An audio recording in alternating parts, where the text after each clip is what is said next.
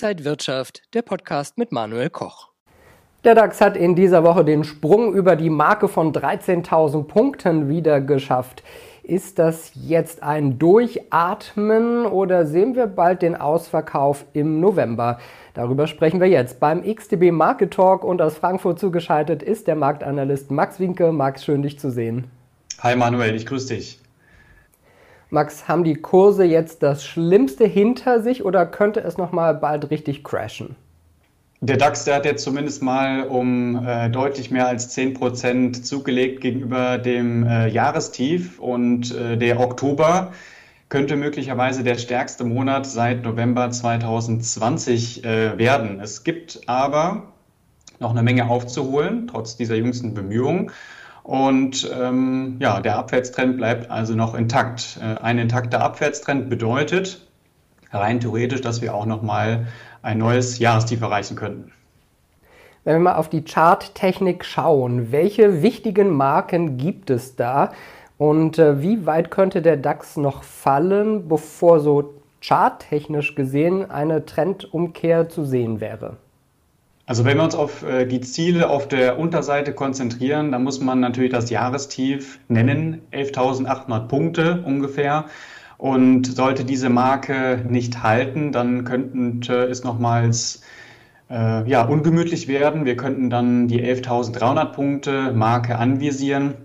Das ist das Tief, was wir zuletzt im Oktober 2020 erreicht hatten oder gesehen haben. Und ähm, jetzt ist es ja erstmal so, dass der DAX weiter steigt und sich wichtigen Widerstandsmarken annähert. Äh, Im Monatschart ist da das August hoch zu nennen, im Bereich der psychologischen Marke von 14.000 Punkten. Wenn man aber nochmal weiter runter geht, Wochenchart, Tageschart, da haben wir noch einen wichtigen Bereich äh, um die 13.600 Punkte ungefähr. Das ist das September hoch. Und ähm, ohne einen nachhaltigen Bruch über diese beiden wichtigen Widerstände, ähm, und ich spreche jetzt von Schlusskursen, ähm, gibt es eben auch keine Trendwende. Abgesehen von der Zinspolitik beschäftigen sich die Märkte momentan auch mit den Quartalszahlen in den USA und in Europa. Wir haben zum Beispiel die Deutsche Bank gesehen, wir haben Microsoft gesehen. Wie fällt denn da eine Zwischenbilanz aus? Ja, fangen wir vielleicht mit Microsoft an. Da hat die Umsatzprognose enttäuscht bei Alphabet der äh, Google-Mutter, da waren es die Einnahmen, die unter den Erwartungen lagen. Äh, besonders starke Zahlen gab es äh, aus Deutschland. Äh, die Deutsche Bank hat nämlich einen unerwartet hohen äh, Gewinn erzielt in Milliardenhöhe. Bei Mercedes-Benz äh, gab es auch positive Meldungen. Gewinn und Umsatz konnten deutlich gesteigert werden und man hat sogar noch mal die Prognose für das Gesamtjahr angehoben. Und ähm, gestern Abend gab es dann aber den großen Schock an der ja, Berichtsfront. Äh, es gab nämlich die Zahlen von Meta Platforms, also ja eben als Facebook. Die Aktie ist dann im nachbörslichen Handel um ja, knapp 20 Prozent eingebrochen. Da gab es die sinkenden äh, Werbeeinnahmen, die äh, natürlich belasten. Das hatte man auch zum Beispiel bei Snap schon gesehen. Äh, das Metaverse ist mit enormen Kosten verbunden. Und die Aussichten waren dann am Ende eben auch schwach. Äh, dieser Marathon mit der Berichtssaison, der geht jetzt aber äh, weiter. Heute gibt es unter anderem die Zahlen von Amazon und Apple, auch wieder nach Börsenschluss. Und äh, ja, das könnte dann auch nochmal bei den Nasdaq 100 Futures für ordentlich Bewegung sorgen.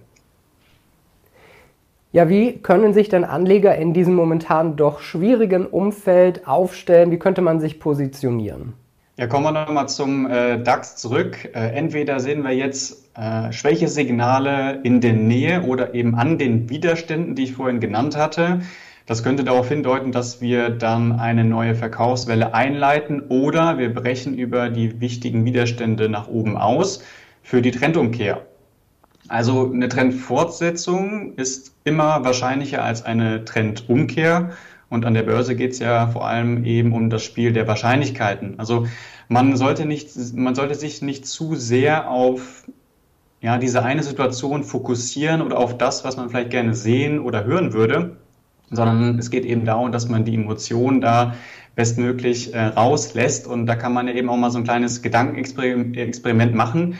wenn man jetzt äh, 100 verschiedene Marktsituationen ähm, hat und ähm, ja, jedes Mal auch ein Abwärtstrend vorliegt, dann muss man sich jetzt eben die Frage stellen, würden Sie gegen oder mit dem Trend handeln? Oder anders gefragt, ähm, wo sehen Sie die besten Erfolgschancen? Also es geht nicht darum, dass man jetzt einfach ja, irgendwo einsteigt und ähm, ja, sozusagen Glück hat. Das kann das ein oder andere Mal äh, gut gehen, aber am Ende muss eben ein Einstieg ähm, ja, genau geplant werden und man möchte natürlich auch etwas haben, was man immer wieder wiederholen kann. Ähm, das heißt, dass man Tag für Tag, Woche für Woche, Monat für Monat oder Jahr für Jahr ähm, ja eine Art Konstrukt hat, äh, einen Plan hat, an dem man sich orientieren kann, um dann eben den richtigen äh, Ein- und Ausstieg äh, hinzubekommen an den Märkten. Heißt das, dass du eher nochmal auf fallende Kurse setzen würdest, weil in der Vergangenheit die Zeichen eher auf Rot dann standen? Also rein technisch gesehen wäre das die logische Schlussfolgerung. Ähm, es geht ja erstmal darum, die Trendrichtung zu bestimmen. Äh, die ist ganz klar abwärts gerichtet äh, bei allen Indizes, sowohl DAX als auch Wall Street. Und dann geht es darum äh, zu beurteilen, in welcher Phase, in welcher Trendphase wir uns befinden und momentan sind wir eben bei einer Aufwärtskorrektur, die natürlich schon recht fortgeschritten ist. Und jetzt entscheidet sich es eben. Ja? Also nimmt der Verkaufsdruck zu? Sind das Signale, die auf eine Verkaufswelle hindeuten können? Wenn allerdings die Rallye weitergeht und wichtige Widerstände durchbrochen werden, dann ist das eben ein Signal dafür, dass man eben die Lage ähm, sozusagen im großen Bild neu bewerten muss. Kann man denn sagen, worauf sich Anleger jetzt besonders konzentrieren oder konzentrieren sollten?